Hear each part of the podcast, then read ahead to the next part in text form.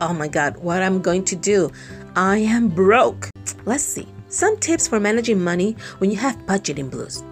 Stick with us.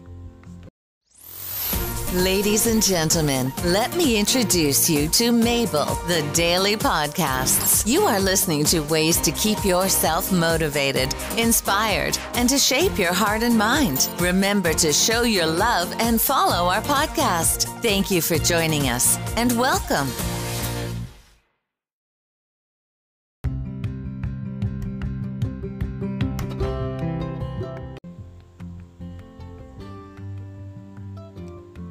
Okay, let's talk about ishighereducation.com with the writer Nia McShane. You're a student and you like extra guacamole on your burrito, mimosas in the afternoon, and organic almond milk in your porridge. You're subscribed to Netflix, Spotify, to the gym, and when you look at your overdraft, hmm, how did that happen? Student life can be tricky between lack of routine, first time budgeting, and trying to keep up with your painstakingly well dressed peers. Most of us experience money woes at one stage or another. And it's not to be taken lightly. The effects of debt and financial pressures on psychological well being are well known. If you belong to the sea of students who have reported anxiety in relation to financial stress, then it's time to get budgeting and seriously. Not only for students, and you can be experiencing this. Not only will this make the reminder of your university days a lot more manageable, it will have an impact on your future too. In fact, most of us walk out with a lot of debt and poorly paid internship.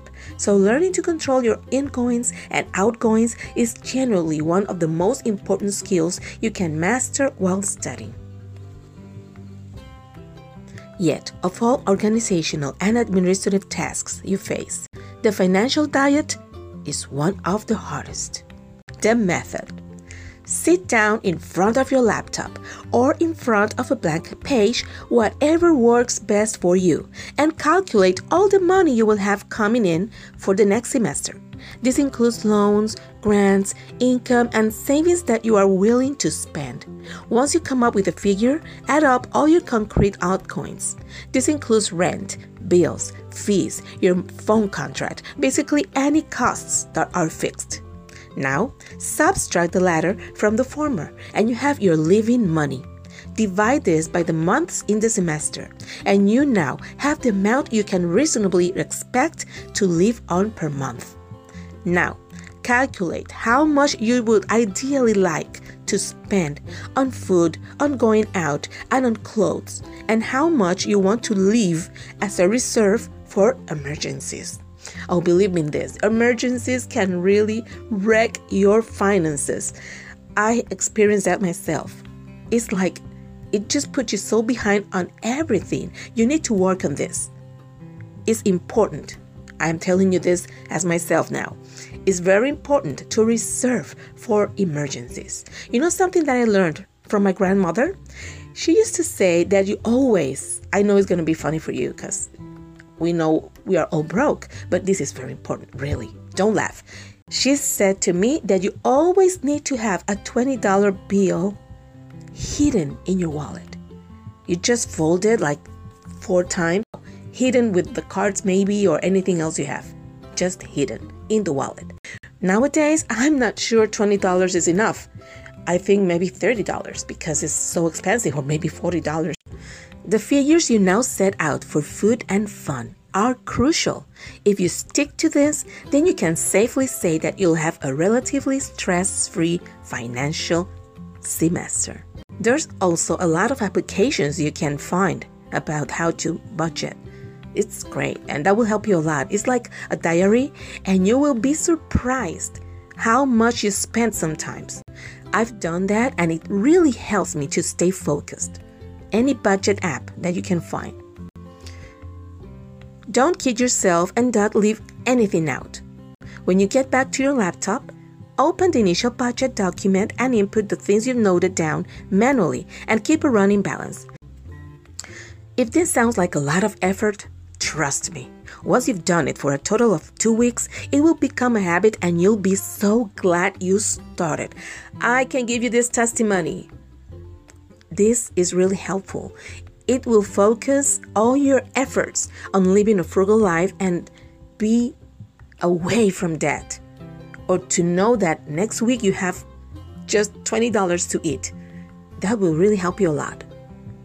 Most importantly, once you started owning your budgeting skills, why not give in saving a whirl? Even it's just $5 a month at the end of the academic year. I guess around 9 or 10 months, depending on your course, you'll have around $50. Treat yourself to that stupidly overpriced t shirt you have your eye on. As a hopeless spender myself, I found that it was really only through pedantically noting down everything I was spending my money on that I realized how much I actually spent on the nicer brand of bottled water, takeaway coffees, and single ride bus fares. It's pretty shocking what you can just slowly but surely whittle your money away on. But that's even worse, is not knowing. What I found, however, is that nothing beats writing it down yourself.